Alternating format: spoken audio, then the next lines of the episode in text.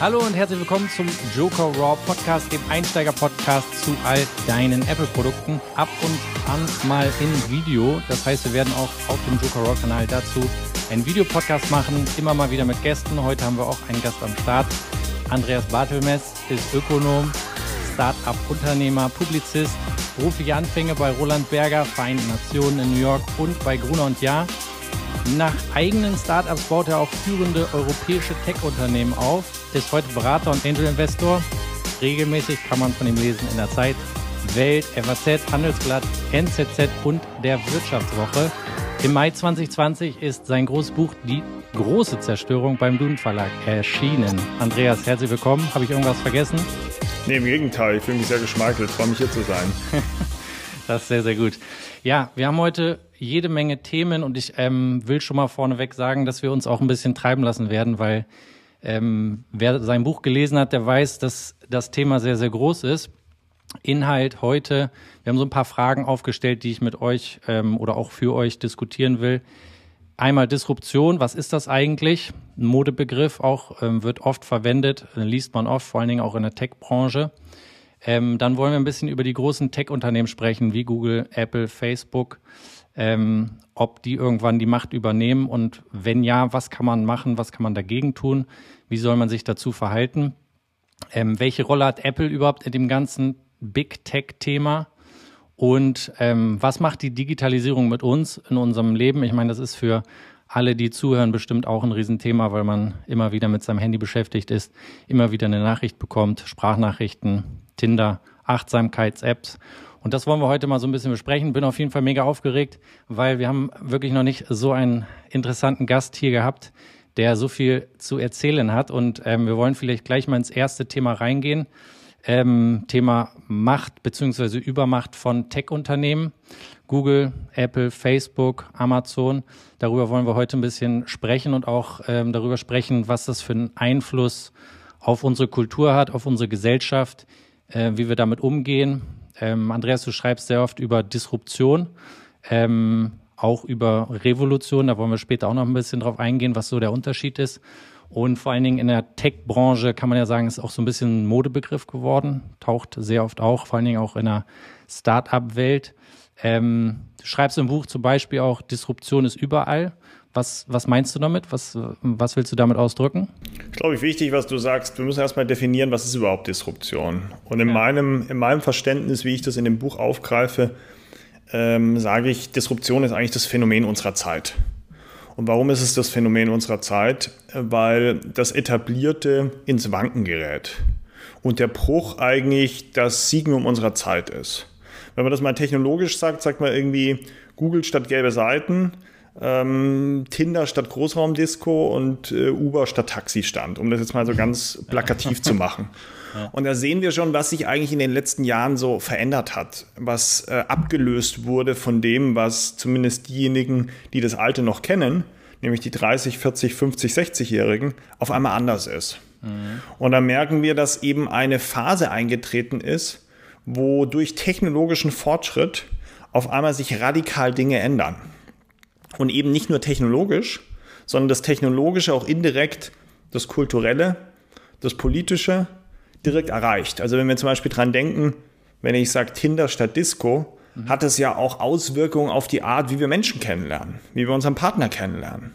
Aber wenn wir daran denken, wie zum Beispiel äh, Twitter, welchen Einfluss Twitter auf die Politik hat, dass Donald Trump wahrscheinlich ohne Twitter gar nicht Präsident geworden wäre, Gleichzeitig aber natürlich auch so Initiativen wie Fridays for Future, wir denken an Greta Thunberg oder MeToo, Hashtag MeToo, ohne soziale Medien überhaupt nicht entstanden wären, merken wir, dass wir in einer radikal neuen Zeit leben und dass eben Disruption das Phänomen unserer Zeit ist. Im Gegensatz zu früher, wo wir vielleicht in den 80er Jahren aufgewachsen sind, wo alles so Schritt für Schritt ging, das nenne ich Nutella Deutschland, da war alles so ein bisschen behäbig, reinhausmäßig. ja.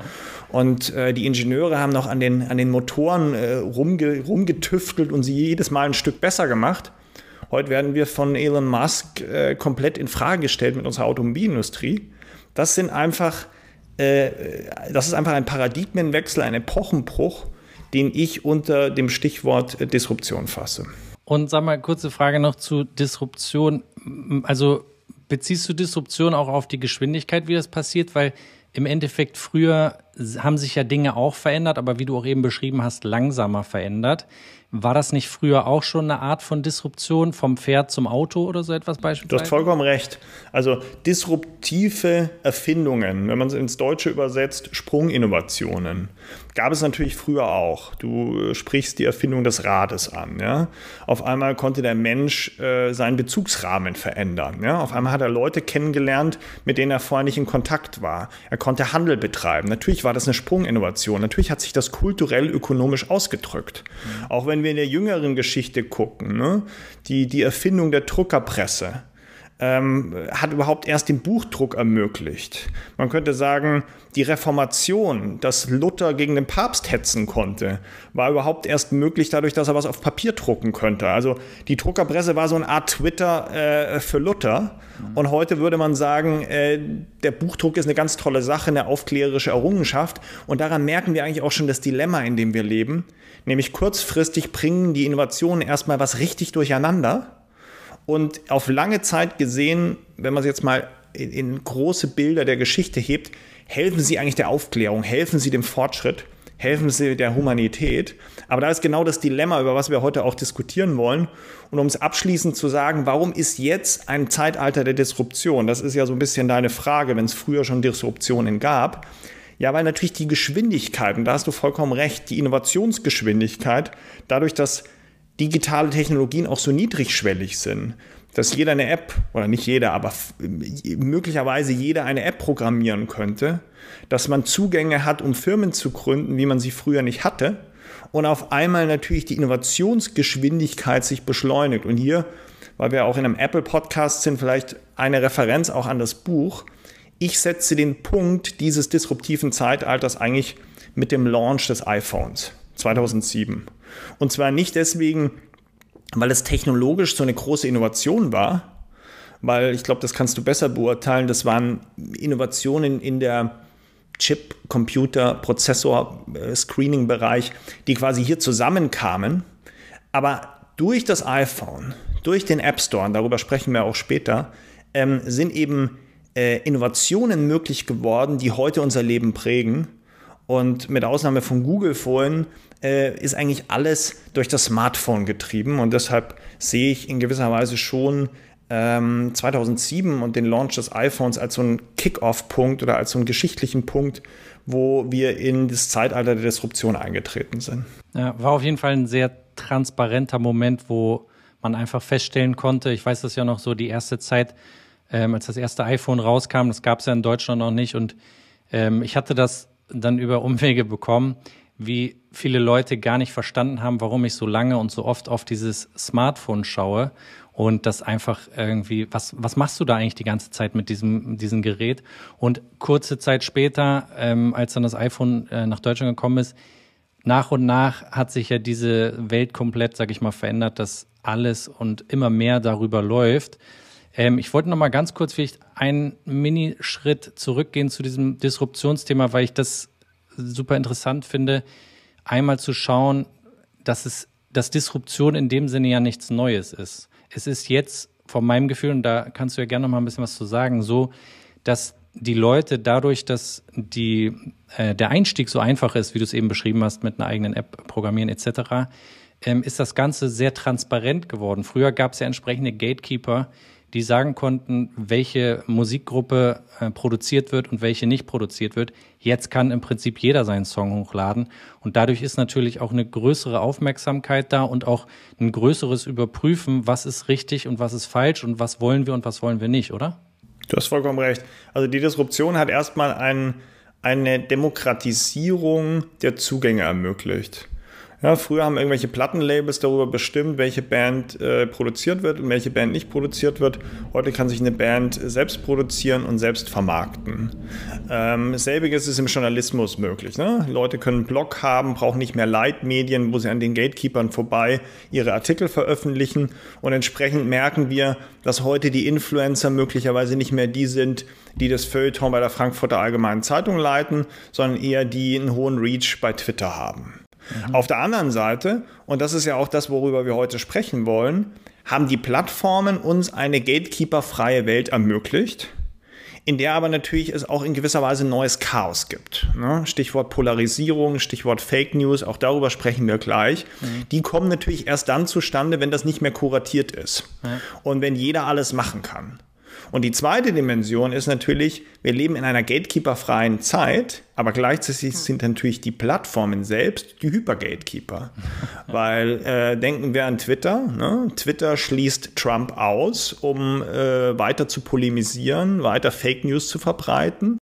Ähm, welches Recht hat Twitter, ihn auszuschließen, unabhängig wie man zu Trump steht? Auf einmal äh, nehmen Plattformen eine quasi staatliche Ordnungsaufgabe wahr. Und da stellt man sich natürlich schon die Frage, äh, macht jetzt Twitter das Impeachment, was eigentlich der Kongress machen sollte? Werden Tech-Konzerne zu überstaatlichen Mächten?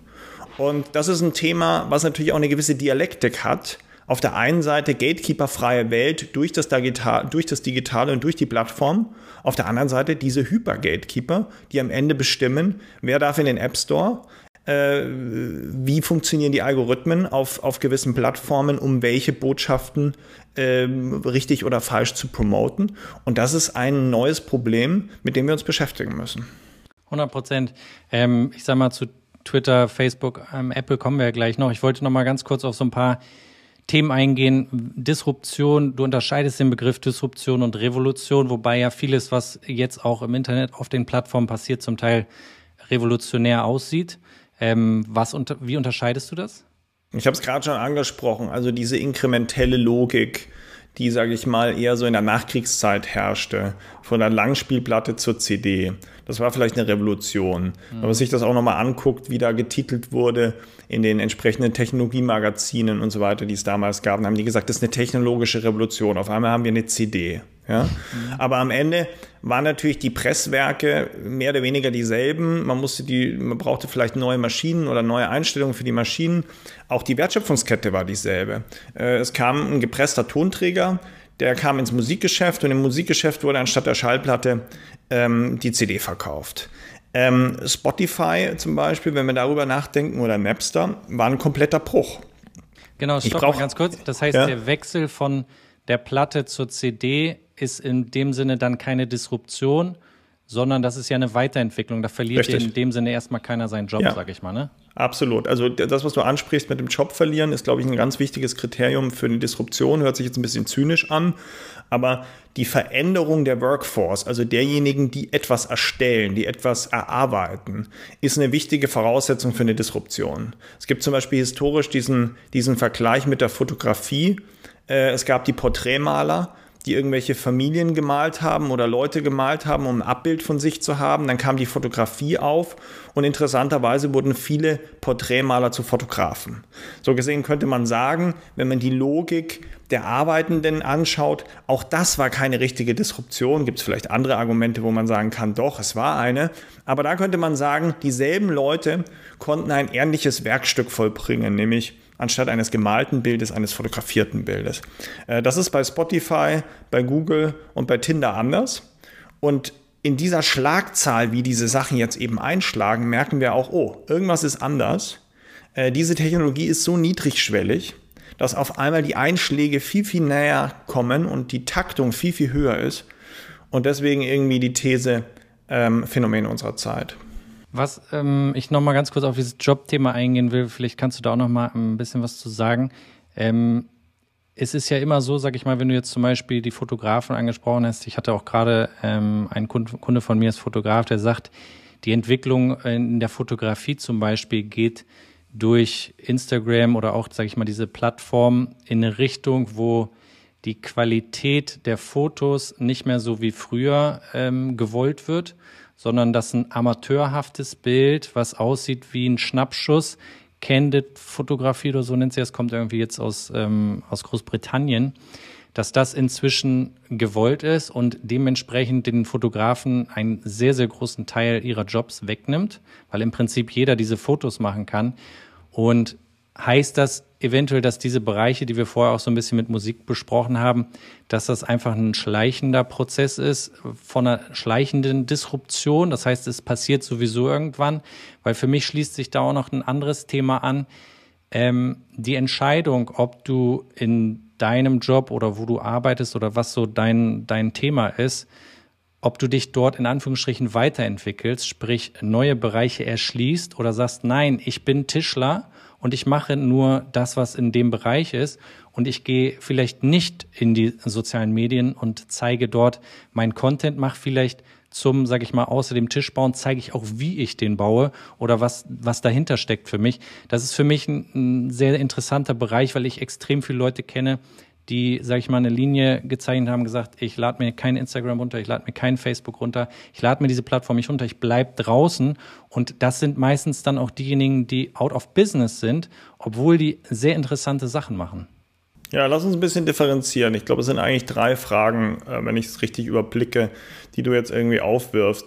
Also ich würde sagen, Stichwort Fotografie. Ich glaube, erstmal müssen wir feststellen, dass natürlich die digitalen Möglichkeiten äh, denk nur an die Kameras, ähm, die, die Smartphones inzwischen bereitstellen, wo ich verstehe, dass, äh, dass Apple absolut führend ist, immer wieder auch die besten Kameras zu bringen und äh, zwar inzwischen, glaube ich, da auch gechallenged wird, aber das schon auch immer Markenkern war von den neuen iPhones, wie gut funktioniert die Kamera. Also diese technologische Entwicklung war auch sehr, sehr stark auf Kamera getrieben, weil man natürlich gemerkt hat, dass die sozialen Medien nach Bildern verlangen, die Menschen viel, viel mehr fotografieren. Denken wir nur an Selfies oder denken wir nur, wenn wir ähm, in, den, in den Register gehen von allen Fotos, wie auf einmal die, die, die Zunahme an, an, an Fotos einfach stattfindet. Bei mir ist das zumindest so. Ich glaube, das ist bei anderen auch so. Man guckt irgendwie 2013 hat man irgendwie 300 Bilder gemacht und äh, fünf Jahre später macht man äh, 3000 Bilder im Jahr. Ja? Und, man, und man macht von einem Motiv meistens fünf.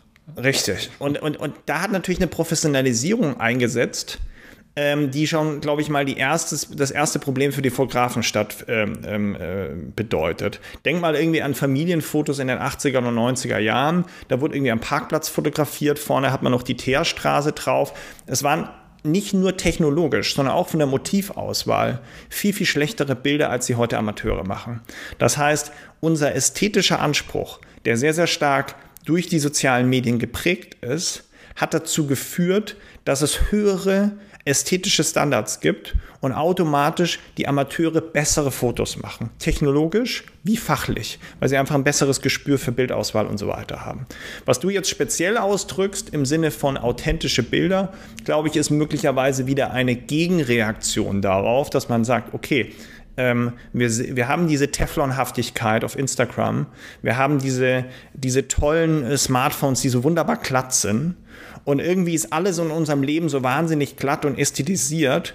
Und wir wünschen uns jetzt wieder dieses bescheuerte Wort Authentizität, bringt es ja zum Ausdruck, ist ein ähnliches Modewort wie Disruption. Ja, wir wünschen uns wieder irgendwas Echtes. Und das hat natürlich auch was mit dem Kulturellen zu tun, worüber wir am Ende, glaube ich, nochmal sprechen, dass es natürlich immer auch eine Gegenbewegung zu technologischen Trends gibt.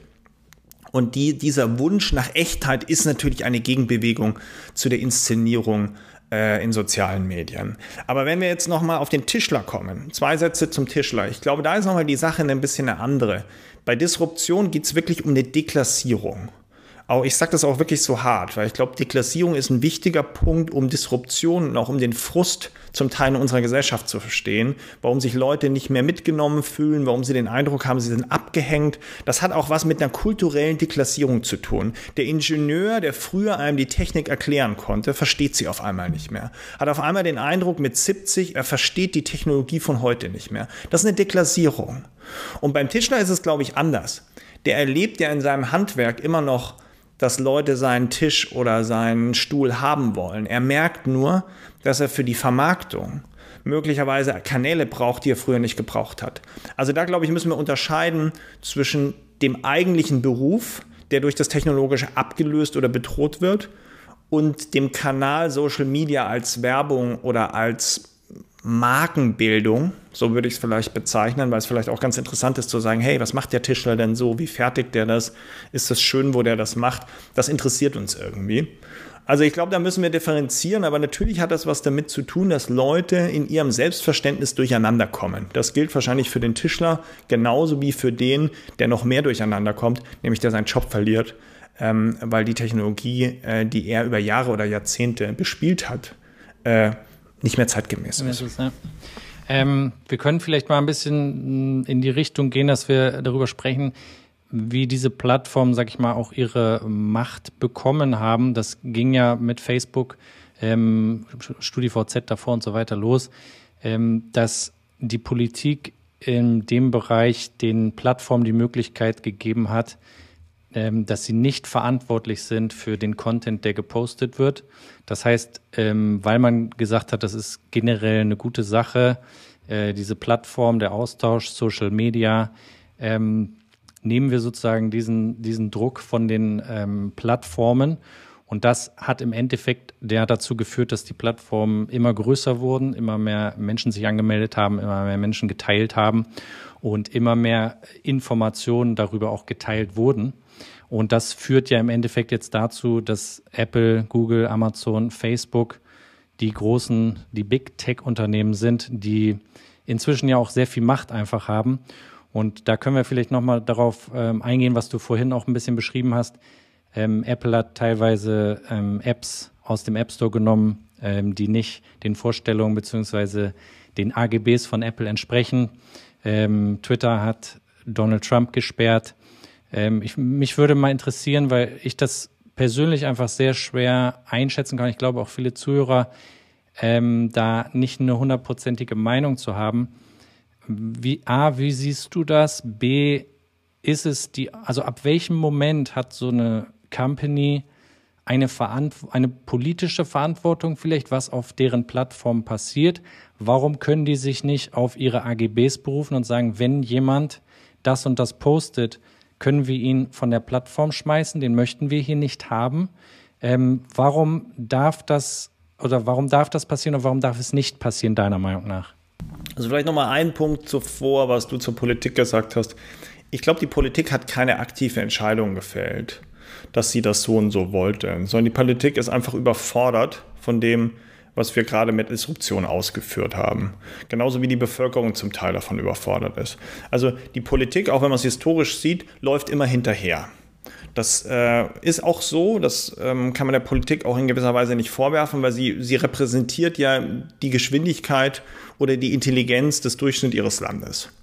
Und äh, Innovatoren und Disruptoren äh, überfordern natürlich erstmal die Politik und die Gesellschaft. Deshalb würde ich sagen, die Politik hat da vielleicht gar keine aktive Entscheidung gefällt, sondern das kam so und äh, Facebook hat sich dessen ermächtigt und jetzt muss man irgendwie gucken, wie man den Geist wieder in die Flasche bekommt.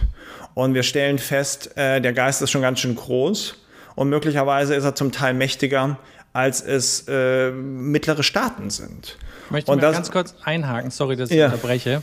Ähm, der Bereich ist, glaube ich, super interessant, weil ähm, ich habe zum Beispiel da auch ein Interview von Elon Musk gesehen und gehört, wo er darauf eingeht, dass er sich mit ähm, Barack Obama getroffen hat, um darauf hinzuweisen, dass beispielsweise künstliche Intelligenz ein Thema ist, was man jetzt schon ähm, durch entsprechende Gesetze einengen muss, weil es einfach zu gefährlich wird. Und das ist auch ein Bereich, wo wir gleich nochmal auch auf Apple und Facebook eingehen können, ähm, mit Algorithmen, die im Hintergrund laufen, wo ja im Prinzip kein Mensch mehr Entscheidungen trifft, was irgendwo ausgespielt wird.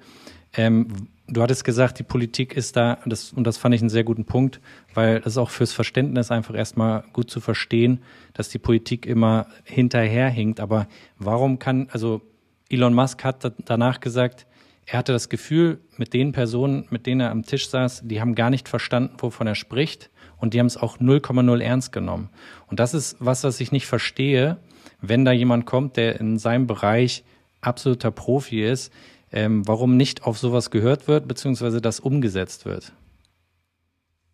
Eine selbstkritische Anekdote. Ähm, 2006 wurde in dem Think Tank, den ich mitgegründet habe, hat ein Bertelsmann-Manager damals von der Macht von Google berichtet. Und es waren ganz lauter, viel kluge Leute in dem Raum.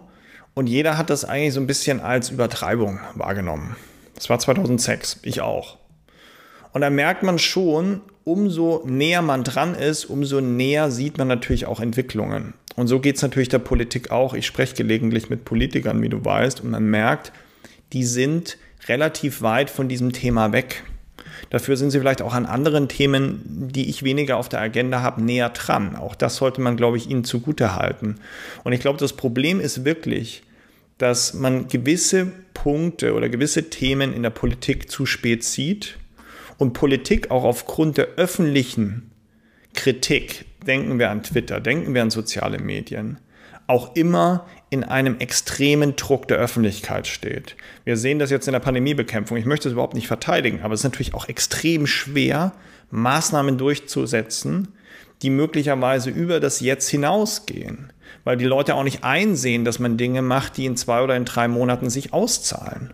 Und dann kommen eben Dinge raus, dass man sich um den Impfstoff nicht kümmert, obwohl der Impfstoff das zentrale Thema ist, um eine Pandemie einzudämmen. Und das ist, glaube ich, das Problem auch mit Technologie. Die Politik ist im Jetzt.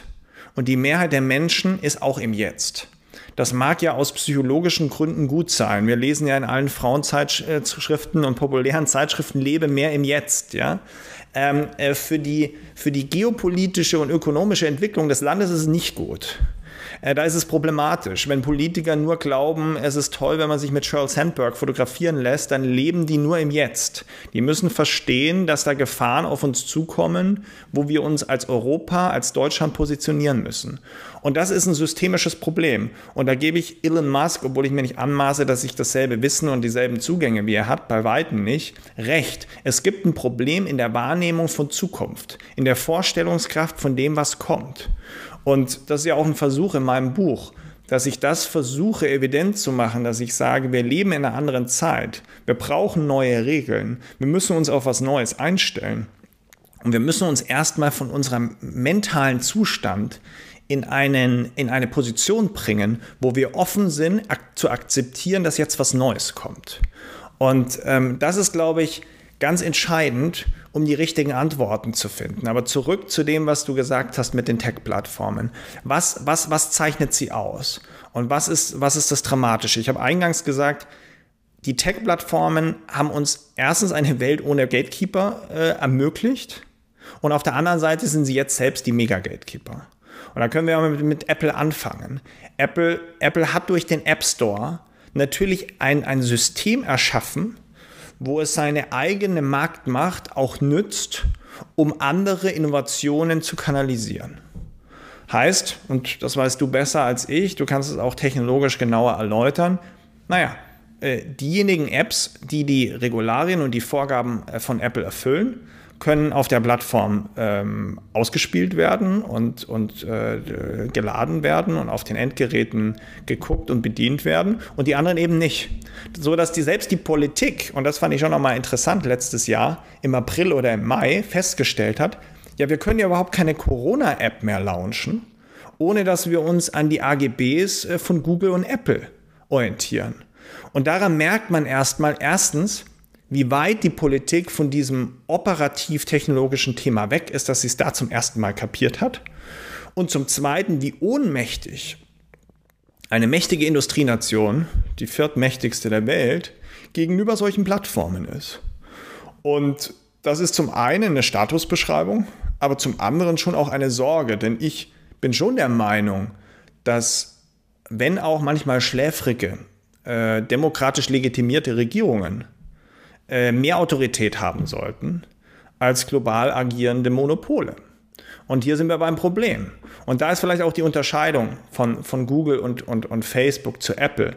Apple hat sein eigenes Monopol seiner eigenen, seiner eigenen Hardware und seines eigenen Betriebssystems optimiert und auch ausgenutzt.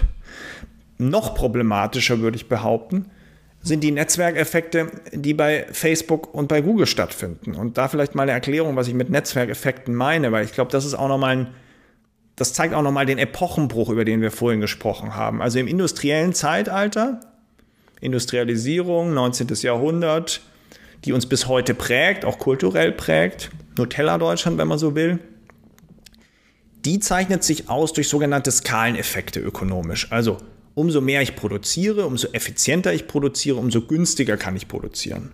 Deshalb kann VW mit 10 Millionen Autos im Jahr günstiger produzieren als BMW, die zwei oder drei Millionen im Jahr produzieren, weil sie gewisse Einzelteile günstiger einkaufen können. Skaleneffekt. Ein Netzwerkeffekt ist was vollkommen anderes. Ein Netzwerkeffekt bedeutet, du kaufst ein Produkt oder du nimmst an einem Produkt teil und mit jedem zusätzlichen Kunden dieses Produkts wird dieses Produkt auch für dich besser. Ich mache mal ein Beispiel. Wenn du einen BMW kaufst, ist für dich völlig egal, wie viele andere Leute einen BMW kaufen. Solange es noch genügend Werkstätten gibt, wo du hinfahren kannst, die Reifen wechseln kannst und irgendwelche Ersatzteile bekommst. Aber in deinem täglichen Fahren hat das für dein BMW-Fahrerlebnis überhaupt keine Auswirkungen. Bei einer sozialen Plattform, Social Media, ist es ganz entscheidend.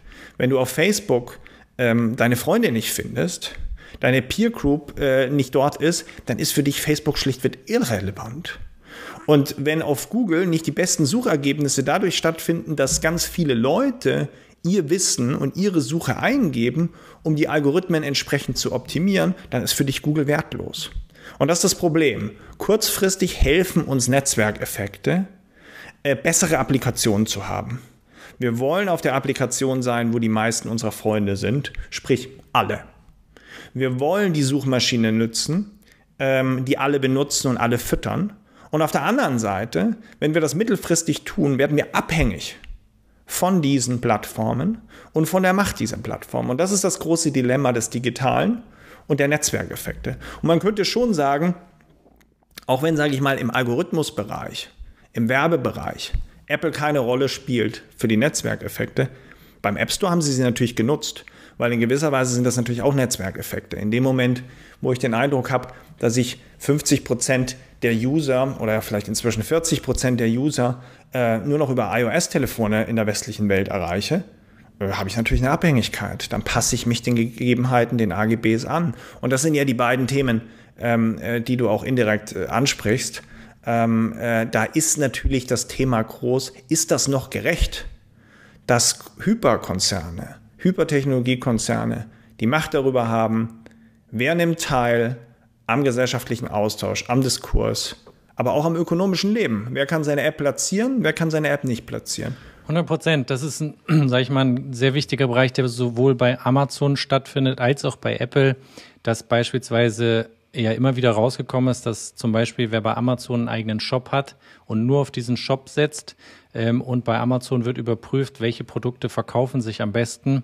Und Amazon stellt fest, okay, das Klopapier oder was auch immer verkauft sich am besten von dem und dem Shop, ähm, dann wird auf einmal ein eigenes Produkt generiert, äh, das wird günstiger angeboten und der Shop hat auf einmal keine Bestellung mehr, während das bei Apple, sag ich mal, ähm, es auch da äh, Fälle gibt, wo beispielsweise Entwickler eine Funktion angeboten haben, die Apple möglicherweise selber irgendwann implementieren will und in dem Moment den kleinen Entwickler oder großen, wissen wir nicht, ähm, aus dem Game schießen kann, weil sie ähm, letztendlich die Macht darüber haben, was über ihre Plattform passiert. Und ich glaube, das ist ein, ein, super wichtiger Bereich, der auch jetzt dazu führt, dass, dass es so problematisch ist zu verstehen und ähm, ja auch zu entscheiden, darf Twitter den Präsidenten bannen?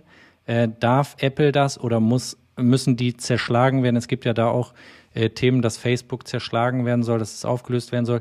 Wie stehst du dazu oder wie, würde, wie, ist, wie ist deine Denke dazu? Weil ich finde das sehr schwer für mich zu entscheiden, ähm, dürfen die das oder dürfen die das nicht? Wenn das meine Company wäre und da würde jemand auf der Plattform ähm, solche Posts machen, würde ich auch sagen, die möchte ich hier nicht haben. Die müssen woanders hin. Gleichzeitig haben sie damit natürlich eine Macht, ähm, die extrem groß ist. Und ähm, da will ich gerne noch mal kurz drauf eingehen, dass, dass du da vielleicht ein bisschen was zu sagen kannst. Das ist ein Dilemma. Äh, fast unauflösbar. Weil auf der einen Seite könnte man sagen, entweder ist die Plattform Zensor, dann übt sie die Funktion aus, dass sie sagt, diese Meinung wollen wir haben, diese Meinung wollen wir nicht haben. Denjenigen schließen wir aus, denjenigen nehmen wir rein. Das heißt, die Plattform wird zum Zensor und zum Richter über Wahrheit. Das halte ich für höchst problematisch, weil die Plattformen heute eigentlich die digitale Öffentlichkeit darstellen.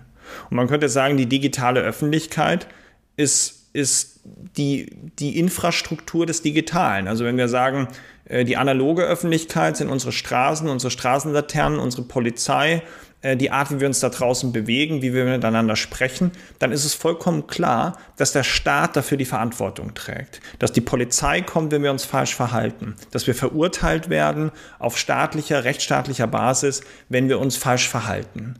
Im, im digitalen organisiert, wenn wir ganz ehrlich sind, diese digitale Welt die Plattformen.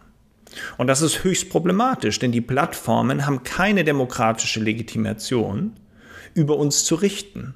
Und deswegen sind wir in einem Dilemma. Sie sind eigentlich zu groß geworden, sie sind eigentlich zu mächtig geworden. In dem Moment, wo sie regulieren, sind sie Zensor. In dem Moment, wo sie es laufen lassen, treiben sie die Polarisierung, Stichwort Fake News, Stichwort ähm, Hate Speech, voran. Und so gesehen kann man auch verstehen, dass natürlich die Plattformen sagen, naja, Moment, wie sollen wir es denn machen? Meine Antwort darauf ist, sie sind zu mächtig und wir müssen uns wirklich konkret überlegen, wie gehen wir mit den Plattformen um? Besteuern wir sie richtig? Müssen wir sie zerschlagen? Im Fall von Facebook habe ich da eine sehr, sehr klare Meinung, die habe ich auch publiziert.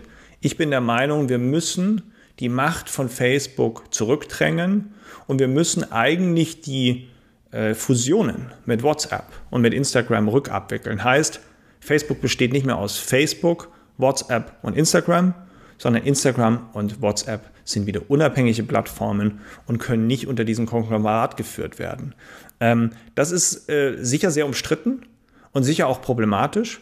Andere Möglichkeiten sind vielleicht technologische Möglichkeiten, offene Schnittstellen. Ja, müssen wir darüber nachdenken, was ist öffentliches Gut? Wenn wir den Vergleich machen zur analogen Welt, stellen wir fest, viele dieser Güter, die die analoge Welt ausmachen, sind öffentliche Güter. Spielplätze, Bildung, ja, auch die Straßenbeleuchtung. Was, ist öffentlich, was sind öffentliche Güter in der digitalen Welt? Im Moment sind es keine öffentlichen Güter, im Moment sind es höchst profitable Unternehmen, die ihre Monopolstruktur ausnutzen, um enorme Gewinne zu erzielen und um ihre alleinige Monopolstruktur auszubauen. Und ich kann ihnen gar nicht böse sein. Ich glaube, man muss sie gar nicht unbedingt dämonisieren. Sie handeln äh, ökonomisch aus ihrer Sicht richtig. Aber trotzdem müssen wir darauf eine Antwort geben.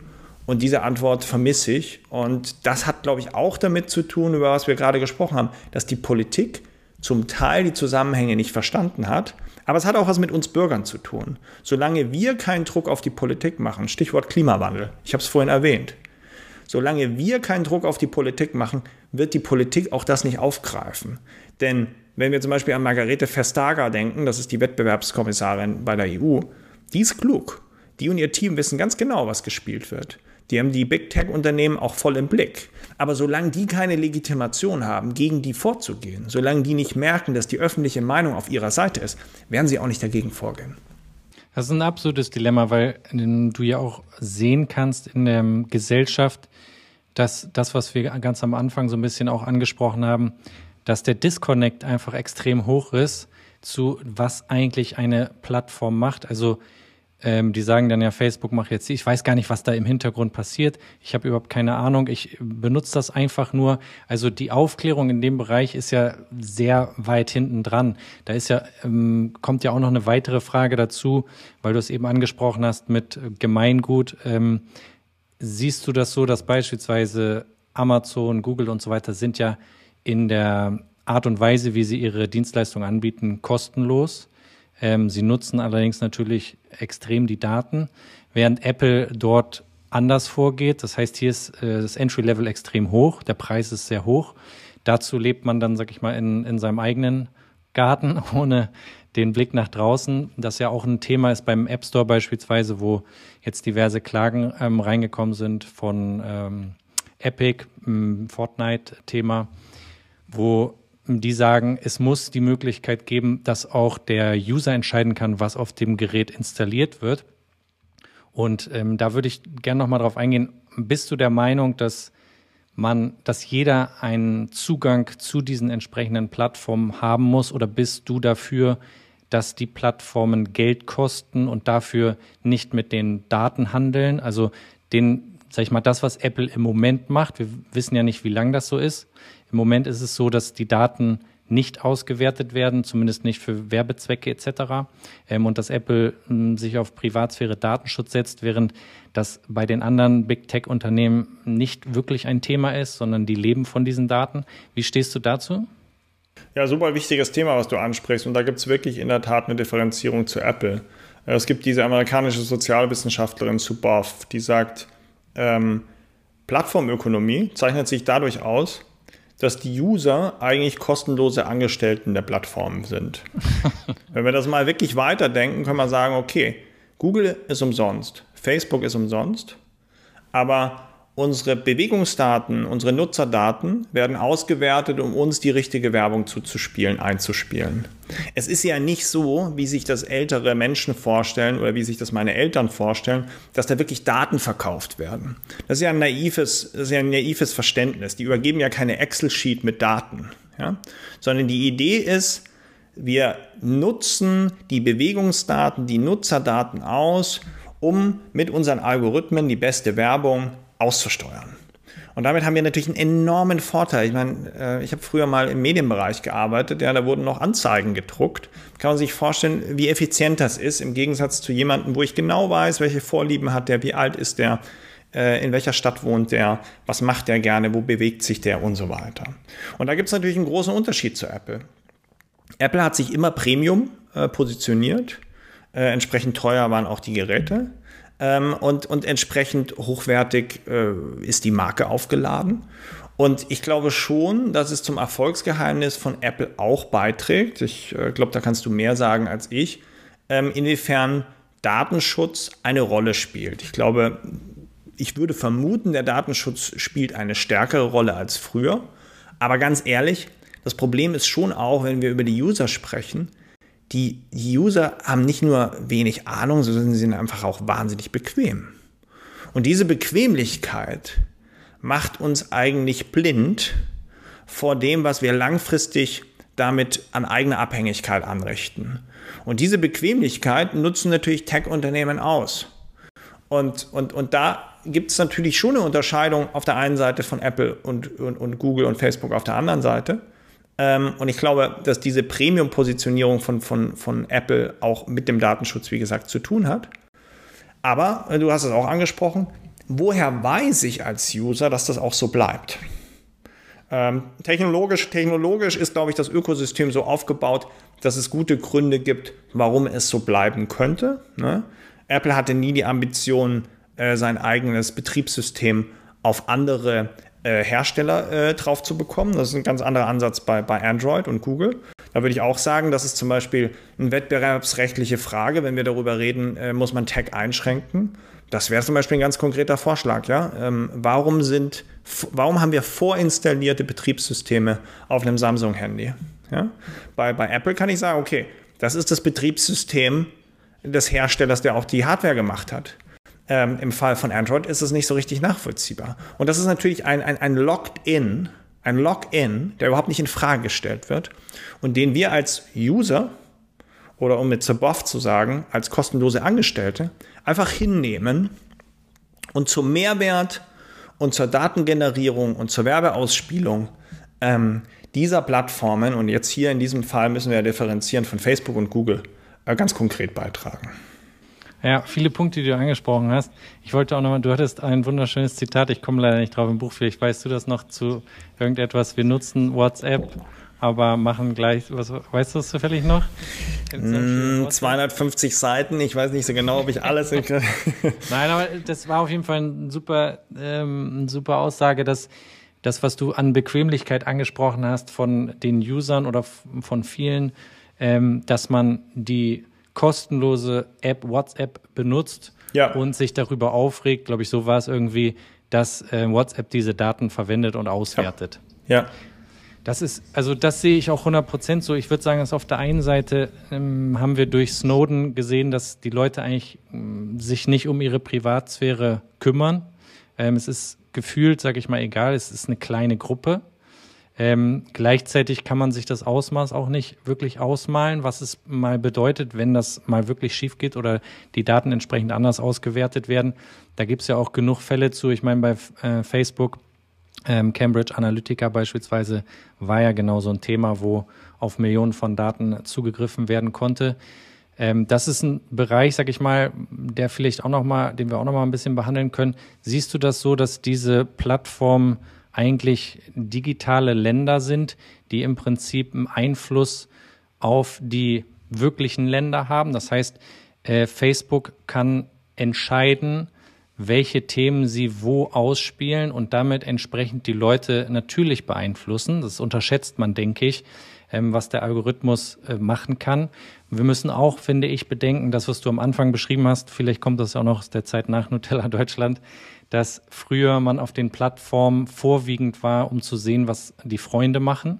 Inzwischen ist es eher so, man folgt irgendwelchen Influencern und bekommt Nachrichten ausgespielt. Und das sind natürlich Dinge, die im Unterbewusstsein ähm, eine entsprechende Ausrichtung der Menschen äh, vollziehen, also von nach sich ziehen. Hm. Also ich würde jetzt erstmal auch mal was Verteidigendes gegenüber den Plattformen zu sagen. Ich würde jetzt den Plattformen erstmal mit Ausnahme ihrer ökonomischen Interessen äh, keine böse Absicht unterstellen. Ich, ähm, trotzdem muss man natürlich sagen, so wie die Algorithmen programmiert sind, führt es zu negativen Auswirkungen der Gesellschaft. Aber ich glaube, würde nicht äh, Facebook unterstellen, dass sie, die, äh, dass sie die Algorithmen so programmieren, dass es zu Chaos kommt, sondern sie programmieren halt ihre Algorithmen so, dass die Nutzung möglichst hoch ist und dass Facebook möglichst relevant ist. Und es gibt ja diese Diskussion, haben Algorithmen Werte? Ja, ja. Ganz kurz, da, ja. da, muss ich mal ganz kurz reingehen, weil Bitte? das ist ein super wichtiger Punkt. Ähm, die Frage ist halt die, ob der Algorithmus, also der Algorithmus bei Facebook, der ist so ausgerichtet, dass maximal Werbeplätze verkauft werden können. Und damit kommen wir ein bisschen auch zurück zu dem Thema vorher. Müsste der Algorithmus nicht so ausgerichtet sein, dass er sagt, wir müssen die Demokratie vielleicht wahren? Ähm, und das ist, glaube ich, ein, also hier kommen wir ja schon in einen Bereich, wo viele immer sagen, ja, äh, vor der Zukunft habe ich äh, Angst, wenn irgendwann Roboter unterwegs sind. Wir sind im Prinzip schon Roboter, wenn du so willst. Wir sitzen jetzt gerade vor Computern, die, also wir kommunizieren nicht direkt, du, das hat jetzt auch mit Corona zu tun, aber du gehst mit deinem Handy um, du gehst mit deinem Computer um, du bedienst die ganze Zeit ähm, Roboter in Anführungsstrichen. Der einzige äh, Bereich dort, der noch langsam ist wie früher, sag ich mal, das äh, 56K-Modem, das ist der Mensch, der die Information in das Smartphone eingibt. Wenn diese Schnittstelle genauso schnell wäre wie die Rechner, würdest du es gar nicht, also würdest du gar nicht mehr hinterherkommen. Zwei Punkte das, dazu, ja. ja. sag mal. Nee, Zwei Punkte dazu. Ich würde sagen, ja, mit den Werbeplätzen hat es zu tun, aber zunächst, glaube ich, sind die Algorithmen darauf ausgerichtet, dass das Engagement hoch ist. Also, dass die Leute möglichst viel Zeit auf den Plattformen verbringen. Und dadurch kommt es ja auch, dass emotionale Messages und Posts, unter anderem Fake News und Hate Speech, so viel besser in den Algorithmen performen und im Feed performen als äh, die langweilige Wahrheit.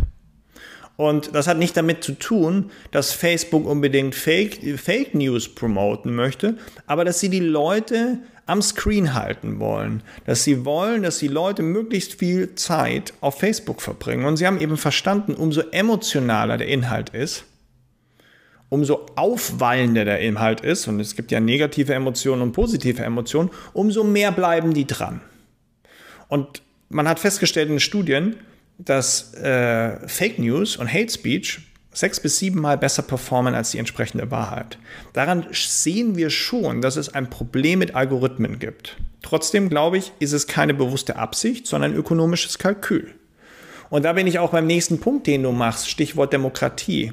Ich würde mich eben auch nicht wohlfühlen, wenn wir jetzt Mark Zuckerberg verantwortlich für die Demokratie machen dann würden wir ja die Demokratie in seine Hände legen und sagen, okay, du sollst jetzt bitte nicht mehr nach Engagement ähm, optimieren, sondern du sollst jetzt auf Demokratie optimieren. Damit ist er aber auch Zensor. Damit bestimmt Facebook auch, was ist demokratisch und was ist richtig und was ist falsch. Und auch wenn ich für vieles keine Sympathie habe, was von Leuten promotet wird, die beispielsweise Trump unterstützen oder die sich gegen den Klimawandel richten, ich finde es trotzdem richtig, dass sie sich äußern können. Und deswegen finde ich es ja auch falsch, dass am Ende Twitter äh, ähm, Trump abschaltet. So schön ich es finde, äh, nicht mehr von seinen Tweets belästigt zu werden. Es ist schlichtweg nicht die Aufgabe von Twitter, ihn stumm zu schalten. Und das macht mir Sorgen. Und deshalb ist meine einzige Antwort, die ich darauf habe, ist Vielfalt.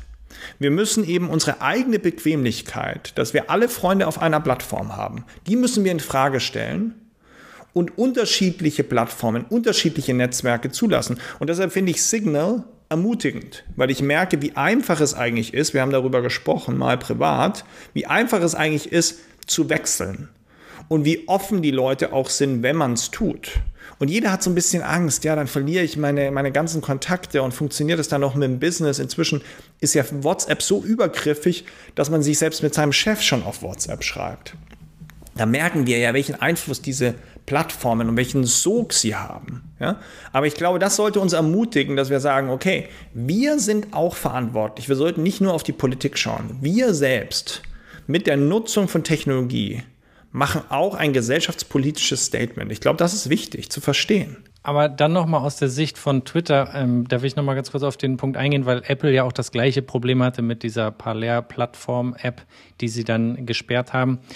Wie geht dann, wie soll Twitter dann vorgehen, wenn eine vielleicht, sag ich mal, nicht so relevante Person ähnliches postet wie der Präsident? Dann wird der entsprechend von, von der Plattform entfernt. Das dürfte dann in dem Sinne ja auch nicht mehr passieren. Oder muss es dann sozusagen zwei verschiedene Regelkreise geben? Du hast natürlich recht. Äh, am Ende muss derjenige, der die Plattform betreibt, auch die Verantwortung dafür tragen, welche User dazugehören und welche User nicht dazugehören. Und ähm, das mm, bedeutet eine gewisse Macht und eine gewisse Verantwortung. Und dieses Austarieren dieser Macht und dieser Verantwortung ist extrem schwer.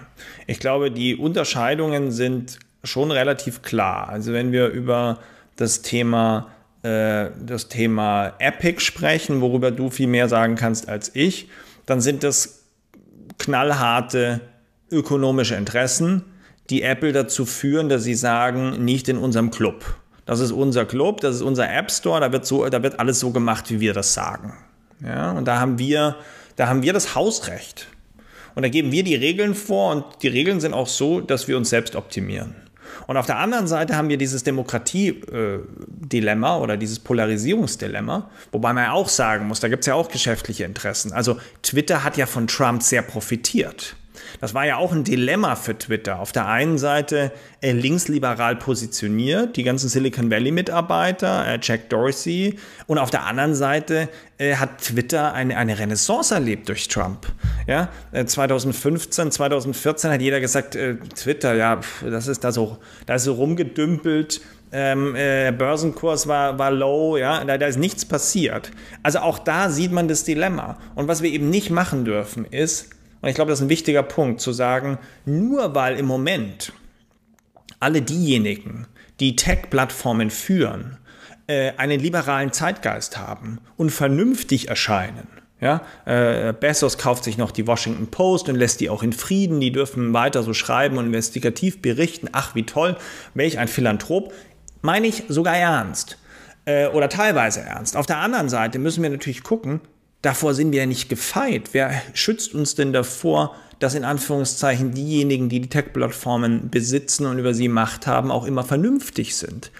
Und da würde ich einfach sagen, da muss das System wetterfest sein. Also es kann nicht sein, dass wir uns darauf verlassen, dass Facebook schon für die Demokratie sorgen wird.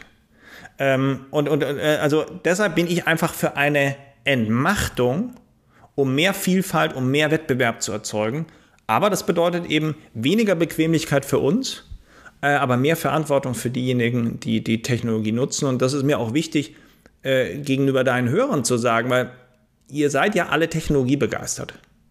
Aber ich glaube, was wir auch verstehen müssen, ist, Technologie hat so eine starke Macht auf die Art, wie wir leben, historisch. Wir haben über das Rad gesprochen, wir haben über die Dampfmaschine gesprochen, wir haben über den Buchdruck gesprochen.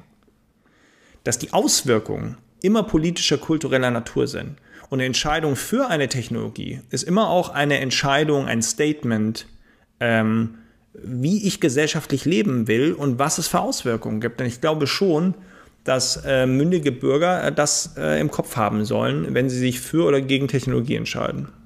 Auf jeden Fall. Ich glaube trotzdem, dass es heutzutage nicht mehr möglich ist, beziehungsweise es ist vielleicht schon möglich, aber es ist nicht empfehlenswert, von diesen Plattformen zu verschwinden und sich zurückzuziehen, weil das also äh, die, das die Zukunft ist. Und ich glaube, dass man hier nochmal, also wir können vielleicht nochmal, um das, was du eben beschrieben hast, vielleicht auch zu so einem Ende zu bringen, das, was du sagen willst, Fragezeichen, ist, jetzt ist im Prinzip die Politik am Zug, diese Themen äh, anzugehen, zu regulieren und ähm, die vielleicht auch ein bisschen in die Schranken zu weisen, weil man einfach ähm, bedenken muss, dass, wie du es am Anfang auch beschrieben hast, die Technologie prescht voran, die geht in Bereiche rein, da gibt es noch keine Gesetze, die können im Richtig. Prinzip machen, was sie wollen. Ja. Und jetzt müssen wir die wieder ein bisschen einfangen.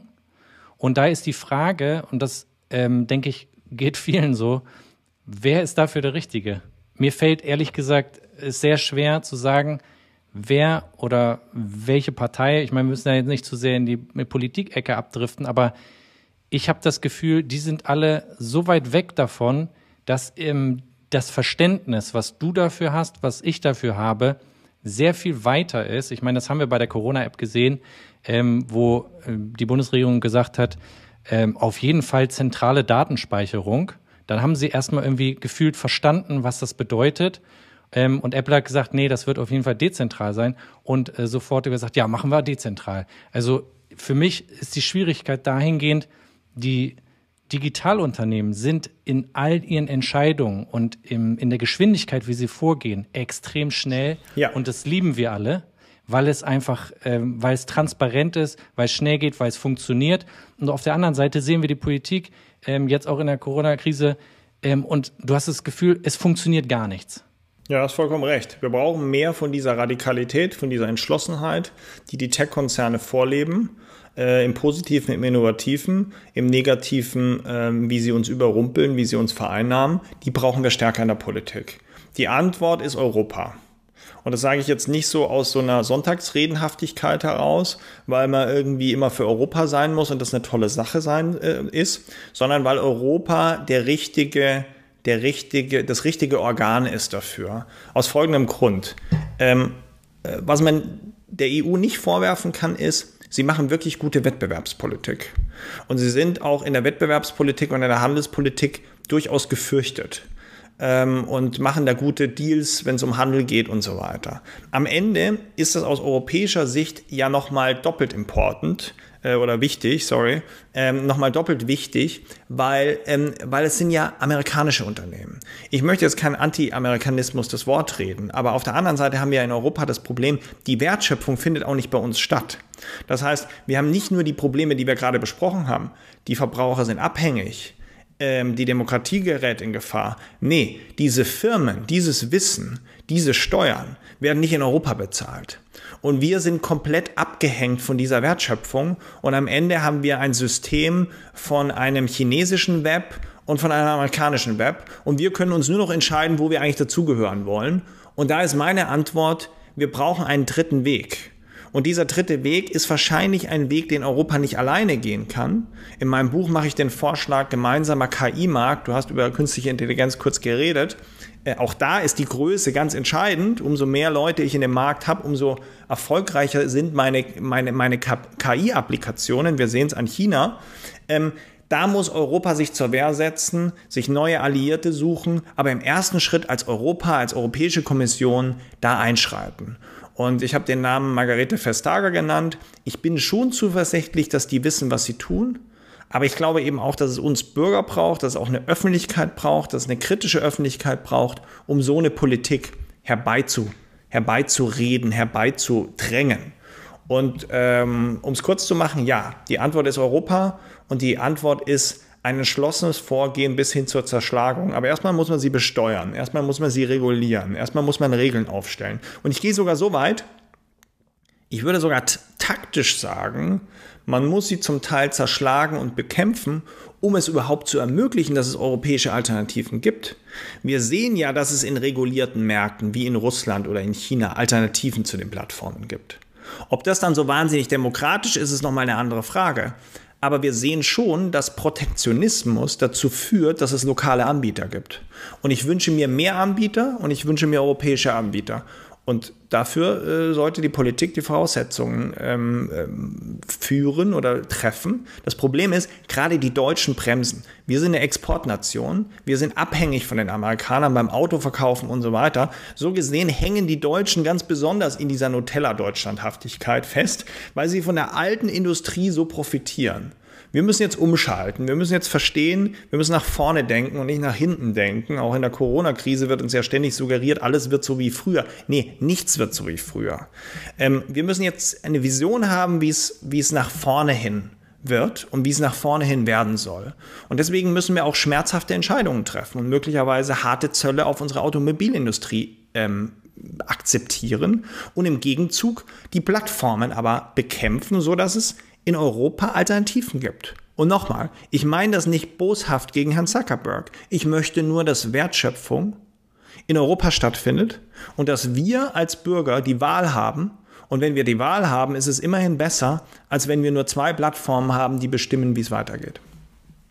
Hammermäßig, finde ich hundertprozentig, also fühle ich absolut. Und ich finde einen wichtigen Punkt, der vielleicht da auch nochmal so ein bisschen mit reinkommt, ist, dass die Alternativen auch hier in Deutschland fehlen, dass einfach keine alternativen Plattformen, also ich finde es extrem schade, dass Europa es nicht geschafft hat, eigene Suchmaschinen ähm, an den Start zu bringen, eigene Plattformen an den Start zu bringen, die auch weiterzuführen, die zu unterstützen. Da ähm, hast du es ja schon ganz richtig beschrieben und da wäre nochmal vielleicht eine, eine abschließende Frage. Siehst du das so, dass jedes Land im Prinzip dann seine eigenen Plattformen nutzt? Weil hier kommt ja auch noch ein ganz wichtiger Punkt rein. Ähm, die, der Datenfluss von A nach B, also von Deutschland nach China, also in dem Moment, wo wir hier TikTok nutzen, ist der Datenfluss komplett nach China. Ist das, was du am Anfang ähm, auch nochmal beschrieben hast, damit das vielleicht auch nochmal der eine oder andere Hörer ähm, nochmal verinnerlicht. Es geht ja nicht darum, dass die wissen, Andreas äh, macht das und das, sondern die können durch diese Daten rausfinden, wenn du auf dem iPhone eine App herunterlädst. Ähm, es werden zum Beispiel, nur mal als Beispiel, Spiele programmiert, die sind nur dafür da, dass sie die Informationen von deinem iPhone bekommen. Welche Apps sind auf deinem iPhone? Welches Betriebssystem hast du drauf? Welche Apps öffnest du am meisten? Es gibt äh, Top Tens von, von Apps, die werden daraus hergestellt, welche Daten vom Gerät gesammelt werden. Und diese Daten werden von allen Ländern gefühlt genutzt, nur nicht von Deutschland, weil wir da komplett raus sind. Würdest du sagen, dass jedes Land seine eigenen Plattformen braucht und sich von den anderen abriegeln sollte? Ich habe es ja gerade gesagt, ich glaube, wir brauchen einen dritten Weg zu USA und China. Ich glaube nicht, dass der Weg ein deutscher Weg ist oder ein französischer, sondern dass es ein europäischer Weg ist.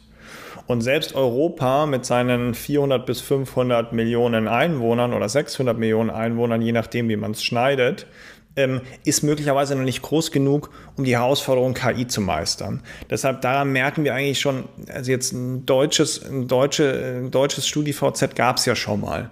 Ähm, also da müssen wir nicht hin zurück. Und möglicherweise müssen wir auch nicht alle Applikationen abgeben, die wir heute nutzen, sondern der erste Schritt wäre ja mal, dass es Wettbewerber gibt.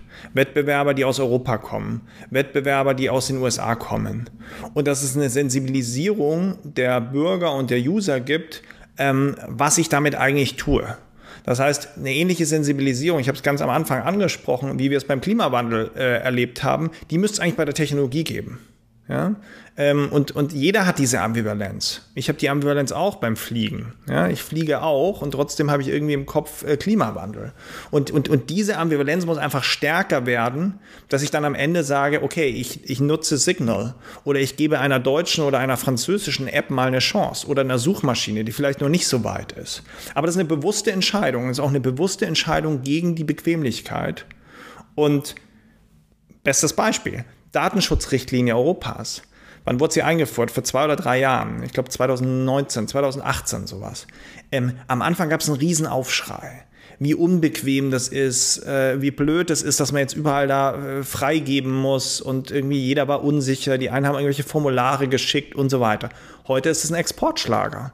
Die anderen übernehmen die Datenschutzrichtlinien aus Europa das können wir immer gut. Die Europäer sind immer ganz gut, solche Richtlinien zu machen und daraus einen Exportschlager für andere zu machen. Das ist gut, aber dabei darf es nicht bleiben, sondern wir müssen auch selber innovativ sein. Das heißt, wir dürfen nicht nur regulieren, das müssen wir auch machen, sondern wir müssen auch selbst ikonische Unternehmen aufbauen. Und dafür müssen wir alles tun. Du hast es vorhin angesprochen, ich, ich bewege mich in der Startup-Szene und ich bin auch ein bisschen frustriert, dass wir das aus Europa nicht hinbekommen. Hat aber auch ökonomische Gründe. Vielleicht nur ein Grund. Ein Grund, um das mal so äh, für die, für die Hörer auch plausibel zu machen. Das hat natürlich schon einen Grund, dass, ähm, dass Applikationen aus starken Heimatmärkten, Stich, äh, Stichwort China und USA, so erfolgreich werden.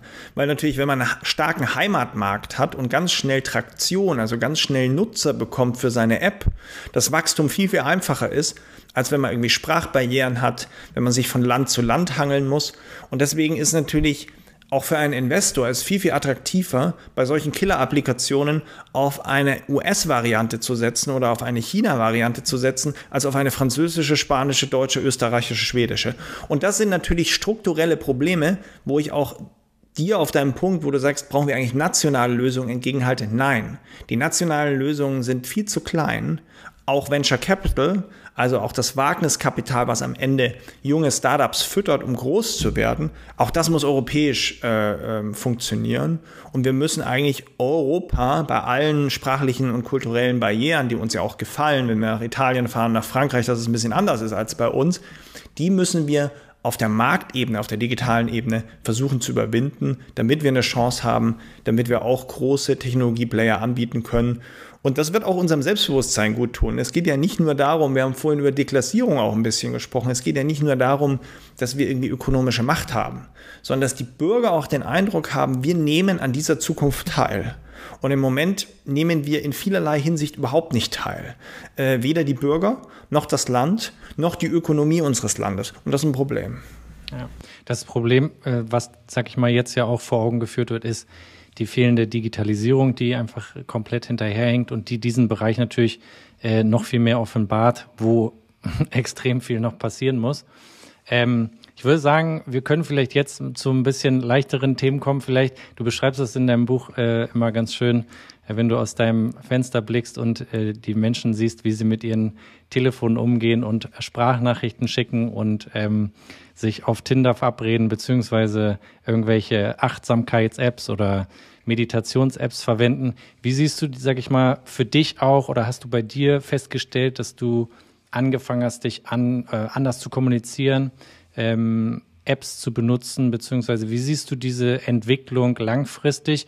Glaubst du, dass, dass das so bleiben wird? Glaub, siehst du da eine Veränderung? Findest du es gut? Ähm, wie gehst du damit um? Ja, ich habe ja eingangs gesagt, ich glaube, dass diese technologische Veränderung oder diese Disruption so uns in allen Lebensbereichen ähm, erreicht. Ja? Und an diesen Apps, äh, Tinder, Sprachnachrichten, wie sie unsere Gewohnheiten ändern, merken wir ja, dass es voll auf unseren Alltag durchschlägt.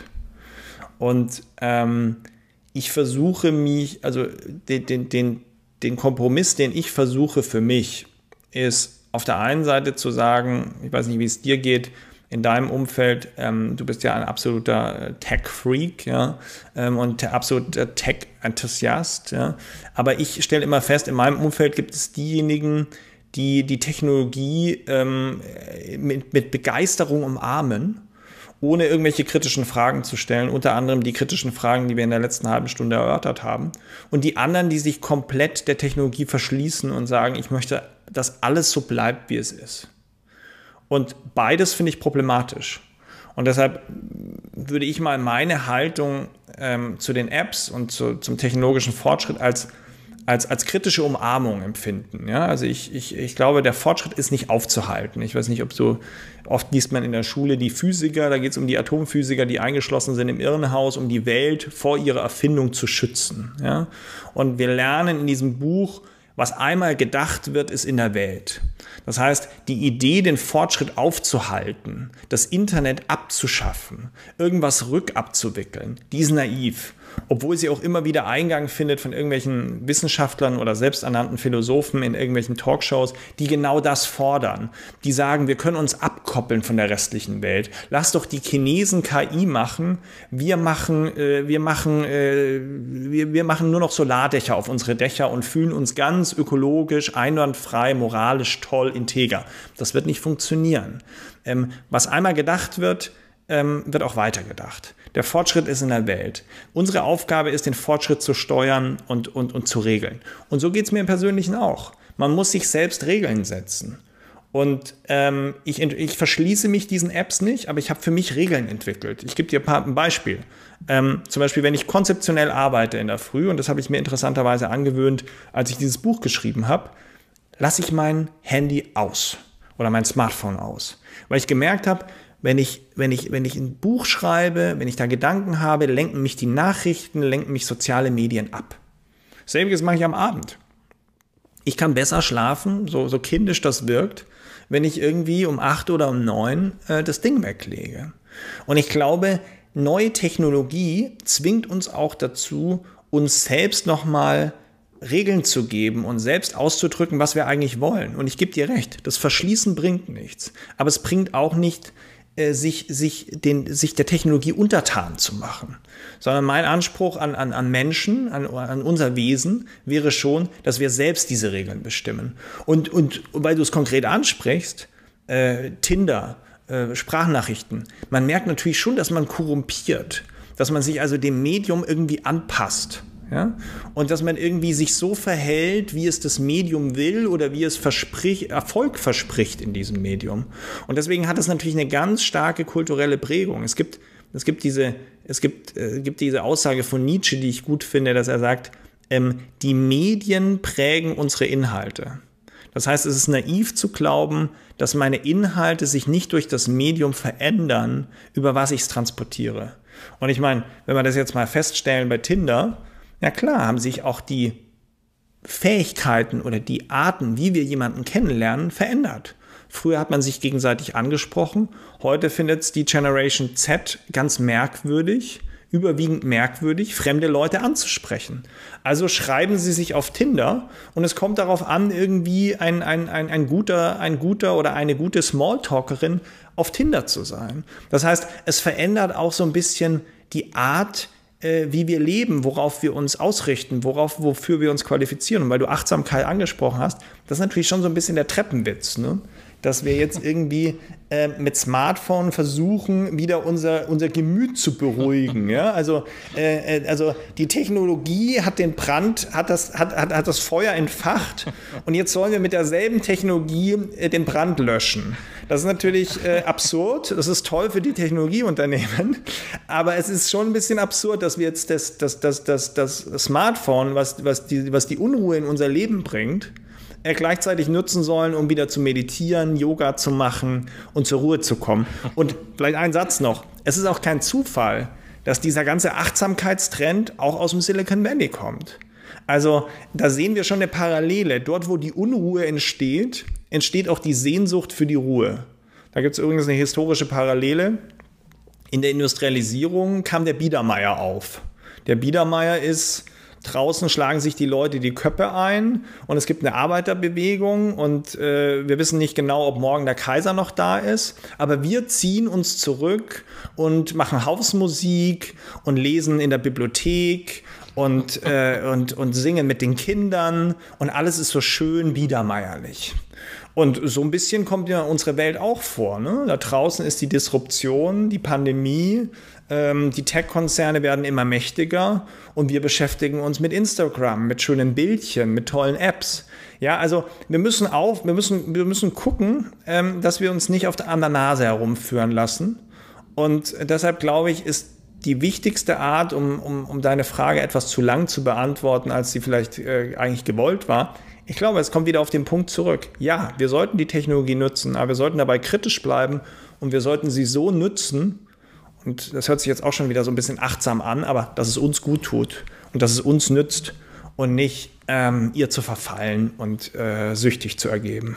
Das ist die Schwierigkeit, glaube ich, äh, die du auch beschrieben hast, dass auf der einen Seite die Bequemlichkeit da ist und ähm, auf der anderen Seite irgendwo eine Disziplin äh, da sein sollte. Ähm, ich musste eben nur so lachen, weil Alina hat sich äh, eine App runtergeladen, die äh, da wächst ein Baum, je weniger man das iPhone benutzt. Und ähm, ich habe sie gefragt, wie groß der Baum schon geworden ja. Und ähm, der war natürlich dementsprechend nicht groß. Ähm, ja, ist, ich denke, mh, mm, also ich finde es zum Beispiel wichtig, dass man die Plattform benutzt, aber für mich ist es eher, also ich würde es für jeden da draußen überlegen, ob man ähm, die Apps, die es gibt und die man nutzen möchte, wirklich auch kreativ einsetzen kann für, für seine Themen, für seine Hobbys und weniger als Konsument die ganze Zeit das Ding nehmen, wenn mir gerade mal nichts einfällt, sondern wirklich versuchen, was reinzugeben von sich und weniger zu schauen, was die ganze Zeit woanders läuft, was andere machen und sich berieseln lassen, sondern in irgendeine Aktion kommen und vielleicht auch was Gutes machen, was, was weiterbringt, auch wenn es nur eine Kleinigkeit ist. Ähm, weil wir haben nicht alle die Chance, sage ich mal, eine große App oder eine große Company zu gründen. Ähm, aber dass man das in irgendeiner Weise proaktiv nutzt und nicht einfach nur da sitzt und eine App nach der anderen irgendwie ausprobiert. Gefällt mir gut, was du da sagst, weil das heißt ja eigentlich nichts anderes als, wir müssen mehr Produzent sein als Konsument. Ja. Und das gilt ja dann für uns alle, im Kleinen wie bei Europa im Großen. Also wir müssen den Anspruch wieder haben, dass wir das nützen, die Technologie, und wir sie aufbauen und nicht nur zuschauen und konsumieren. Das ist eigentlich ein ganz schönes Schlusswort. Ähm, Andreas, vielen, vielen Dank, dass du im Podcast warst. Es war auf jeden Fall heftig, sehr viel Input. Ich glaube, wir können ähm, da wirklich sehr, sehr viel draus ziehen. Ich werde ähm, in die Shownotes auch nochmal dein Buch packen. Ähm, ich habe es auf jeden Fall 60 Prozent gelesen, hat mir mein iPad gesagt. Und es ist auf jeden, es sind sehr, sehr viele schöne kleine Momente, die du so beschreibst in Berlin, ähm, die du so wahrgenommen hast. Und ähm, Mix, das finde ich ganz schön. Es sind auch viele ähm, Apple-Themen immer wieder drin oder auch die Themen, die uns ähm, heute in dem Podcast so beschäftigt haben. Den Link, wie gesagt, findet ihr unten in der Beschreibung, könnt ihr mal auschecken die große Zerstörung. Ähm, wie heißt dann das nächste Buch? Vielleicht der große Aufbau? Oder? Noch gibt es kein nächstes Buch, aber schön, was du über das sagst. Und ähm, äh, ich glaube, es ist ein ganz, also die, der Versuch dieses Buches war, ernste Themen und anspruchsvolle Themen auch, sage ich, mit einer gewissen Ironie zu erzählen. Und ähm, ich hoffe, das ist gelungen, damit sie eben auch Leuten näher zu bringen sind, die sich vielleicht sonst für gesellschaftspolitische Themen nicht so interessieren. Aber ähm, ja, guckt einfach mal rein und jedem selber überlassen, wie man auf das bewertet. Fall. Wir warten aber auch noch natürlich auf das Hörbuch davon. Das wäre natürlich auch noch eine schöne Sache. Ne? Ja, können wir mal gemeinsam einsprechen, wenn wir schon so dabei sind. Vielen Dank, dass du mich zum Gast hattest. Hat ja, mich sehr gefreut. Vielen, Hat Spaß Dank gemacht. Für deine Zeit. Und falls du wieder was Neues hast, dann sag gerne Bescheid, dann äh, können wir wieder zusammen sprechen. Freue mich. Tschüss. Vielen Dank. Ciao, Andreas.